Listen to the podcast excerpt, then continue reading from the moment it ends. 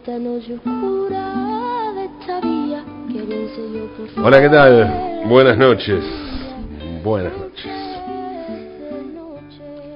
Hay fichas políticas gigantes, gigantes, que parten en dos la historia de un país. Y por lo tanto son pocas, ¿no? Porque bueno, esas cosas suceden cada tanto.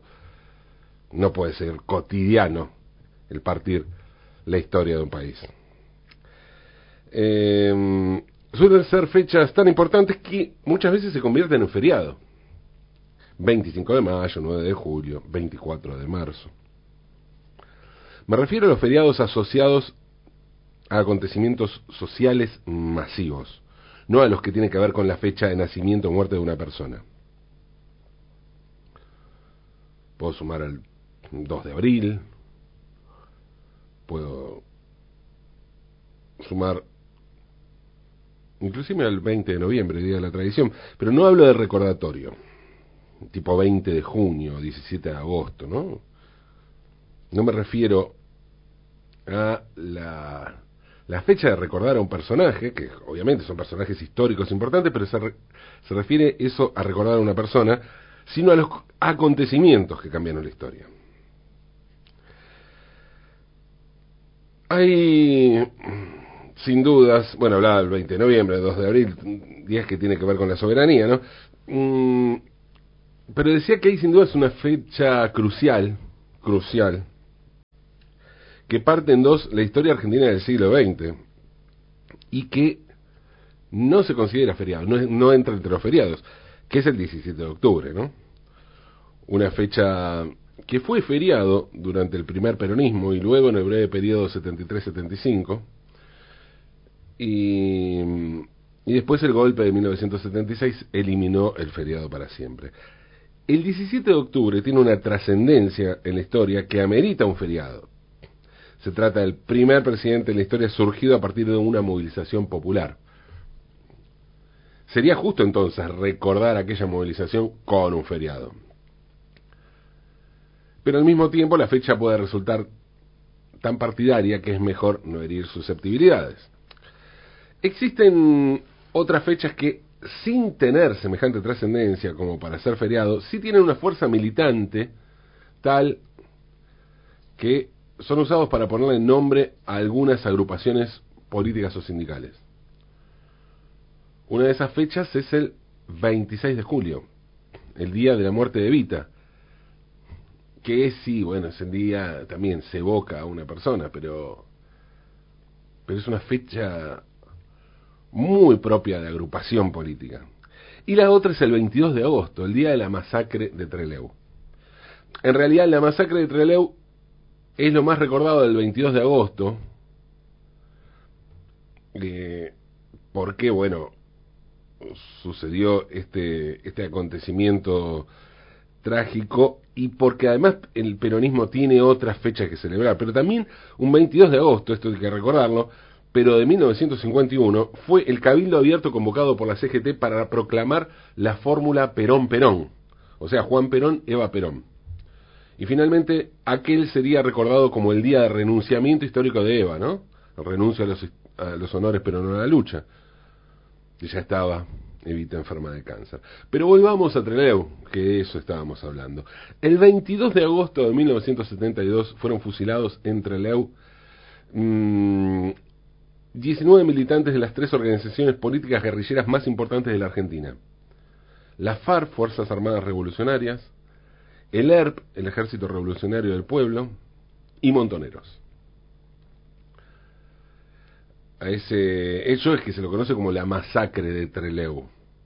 El presidente era el dictador Alejandro Agustín Lanuse.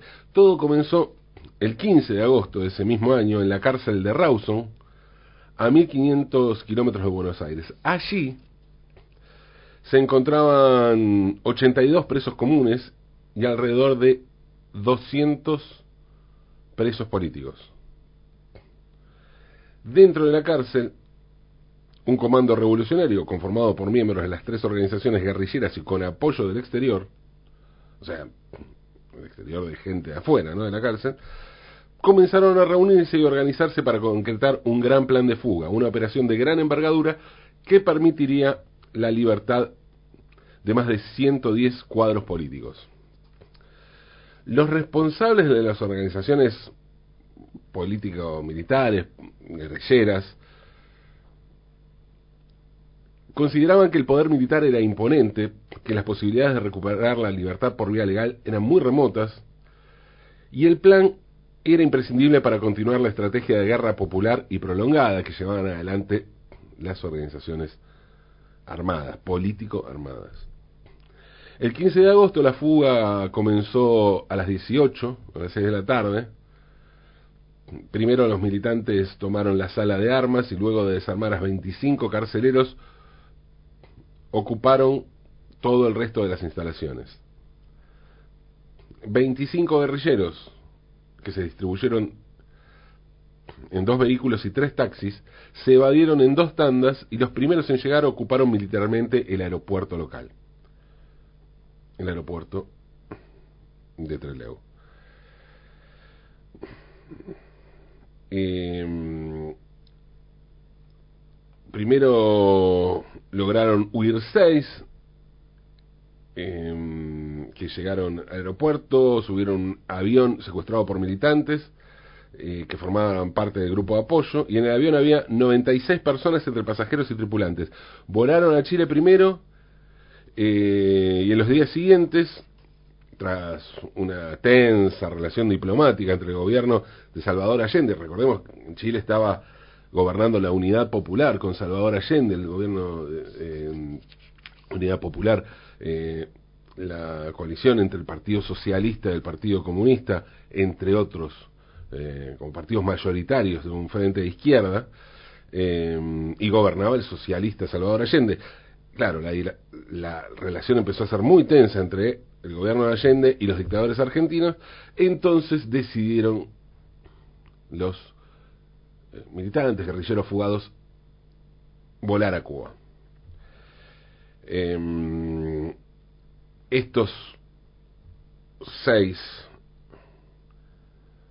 líderes guerrilleros eh, de organizaciones políticas armadas eran Roberto Mario Santucho, Enrique Gorrearán Merlo, Domingo Mena, Fernando Vaca Narvaja, Marcos Osatinsky y Roberto Quieto. Y entre los colaboradores se encontraban Víctor Fernández Palmeiro, Ana Biesen, Alejandro Ferreira y Carlos Goldenberg. El segundo grupo, conformado por 19 militantes, llegó al aeropuerto con retraso sin posibilidad de despegar y fueron obligados a rendirse.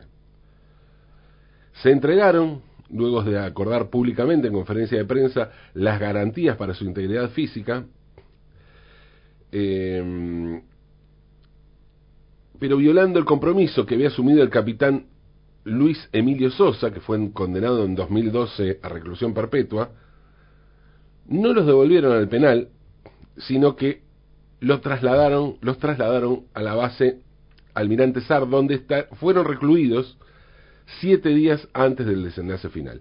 El 22 de agosto, a las tres y media de la madrugada, los despertaron y los obligaron a salir de sus celdas, a sacar los colchones, a pararse en fila y a mirar el piso. Comenzaron por humillar a Mariano Pujadas, obligándolo a repetir varias veces yo no soy guerrillero, yo amo a las Fuerzas Armadas de mi país, lo provocaron para que reaccionara violentamente, pero Pujadas mantuvo la calma. Y entonces los integrantes de, de la Armada comenzaron a disparar con ráfagas de ametralladoras. Los sobrevivientes hicieron cuerpo a tierra y se refugiaron en sus celdas se escucharon gritos de horror, llantos, quejidos, puteadas. Después de un silencio se comenzaron a oír disparos aislados, donde, bueno, se sabe después que estaban rematando militantes. Yo, yo decir a uno de los asesinos este todavía vive. Y todo esto lo sabemos porque lo escucharon Mario Delfino y Alberto Camps desde su celda, hasta que mm, llegó el Marino Bravo y los obligó a poner las manos en la nuca y les disparó a ambos. Delfino murió y Camps sobrevivió, igual que María Antonia Berger, herida de balas, eh, que recibieron heridas de bala en el estómago y en la cabeza. Y también Ricardo René Aidar. Los tres fueron asesinados después durante la última dictadura militar, estos tres sobrevivientes de Trelew. El gobierno, la, dictadura militar del, del 76, ¿no es cierto? El gobierno golpista explicó después que se había tratado de un intento de fuga. El dictador Lanús eh, asumió como comandante jefe que era la responsabilidad del, del actuado por la Marina. La noche del 22 de agosto, el gobierno sancionó la ley 19.797 que prohibía la difusión de informaciones sobre, sobre o de organizaciones guerrilleras. Y durante esos días hubo manifestaciones en, varias ciudades, en varias ciudades y fueron colocadas más de 60 bombas en protesta a lo sucedido. Al año siguiente de la masacre de Trelew se publicaron dos libros sobre el tema. La Pasión según Trelew, de Tomás Eloy Martínez, y La Patria Fusilada, de Francisco Paco Urondo. Se trata de dos libros distintos y complementarios escritos por dos personas que concebían de un modo bien distinto el porqué del ejercicio periodístico, pero compartían el rigor por el trabajo y el respeto por el oficio. El 22 de agosto de 1972, Tomás Eloy Martínez estaba en la redacción de la revista Panorama, dando los últimos detalles de la edición, en eso que en periodismo se llama cierre, el cierre de la revista. De pronto escuchó el repiqueteo de una teletipo. Se acercó a ver qué novedad podía emitir esa hora la agencia de noticias oficial y encontró un texto incomprensible, que decía así, durante un fallido intento de fuga, 15 delincuentes subvers anular, anular, anular. Martínez sospechó que podía tratarse de una ejecución masiva y cambió la tapa de panorama. Al día siguiente fue despedido, acusado de difundir una información que oficialmente era falsa. Viajó entonces a Trelew para reconstruir los hechos, al llegar se encontró en medio de una de las rebeliones populares más encendidas y secretas de la historia argentina, justamente que tenía que ver con esto, con lo que se produjo, con las manifestaciones que hubo a partir de Trelew y sobre todo la que hubo en Trelew. Ante una ofensiva militar que encarceló a un grupo de ciudadanos, de ciudadanos de Trelew, el pueblo se declaró en estado de vigilia y se movilizó para exigir la libertad de los cautivos.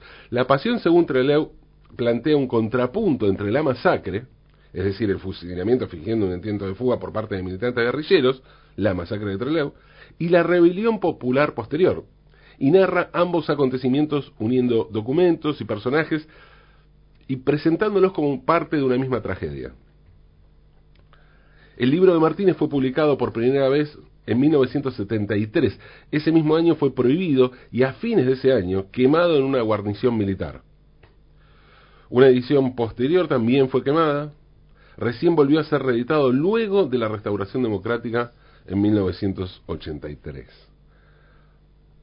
La Patria Fusilada de Paco Urondo es un libro urgente y testimonial. Testimonial porque es un testimonio literal con la transcripción precisa hasta en el registro de la respiración y los cruces del testimonio de los últimos, de los únicos sobrevivientes de la masacre de aquella madrugada del 22 de agosto en el pasillo de los calabozos de la base cuando los marinos tiraron. Hablan María Antonia Berger, Alberto Miguel Camps y Ricardo René Aidar, los tres que se salvaron mal heridos cuando murieron los otros 16. Y urgente, testimonial urgente, decía, urgente por las circunstancias en las que los testigos dieron testimonio. El mismo Urondo explica en el comienzo las condiciones en que se hizo eso que no puede ser considerado un simple reportaje. Fue mm, otra madrugada, madrugada famosa en que se hizo ese, se brindó ese testimonio, que se tuvo esa charla. Madrugada famosa pero de signo inverso, porque apenas nueve meses después, en otra cárcel, en este caso la de Villa Devoto, en la ciudad de Buenos Aires, el 24 de mayo de 1973 iba a ser la noche, la víspera de la asunción del gobierno de Cámpora, que liberaría horas después a todos los presos políticos, incluidos los testimoniantes y el entrevistador. Sí, Urondo también estaba preso en ese momento. En ese contexto, en una celda aislada del júbilo creciente y la expectativa que los rodeaba, porque ya salían, asumía Cámpora y salían.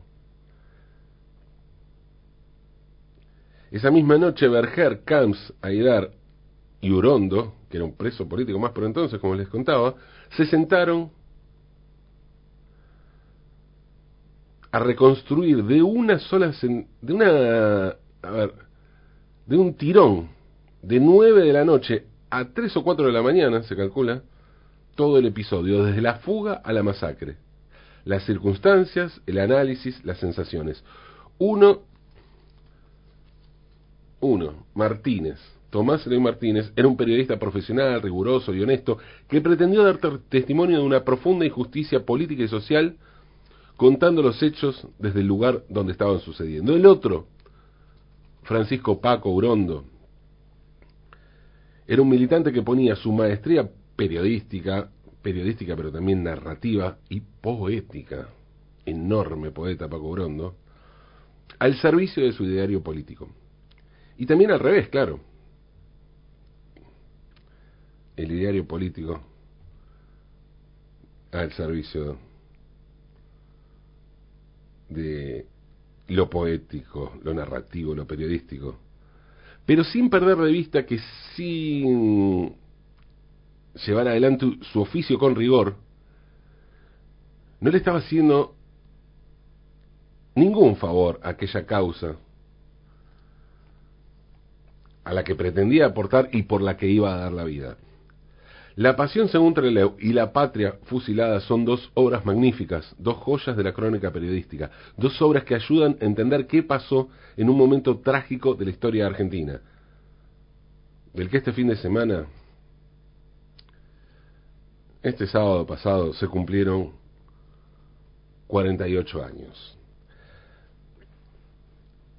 Además, el libro de Urondo es un buen ejemplo para terminar con esa ridiculez que consiste en denostar la expresión periodismo militante.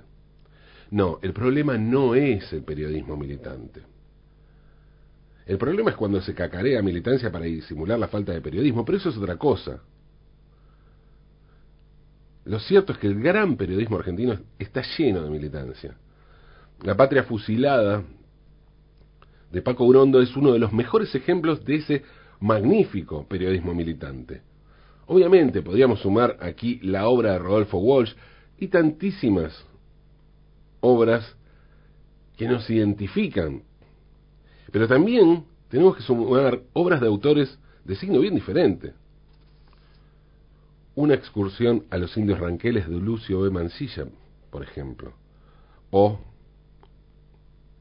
Facundo de Domingo Faustino Sarmiento. Bienvenido al periodismo militante.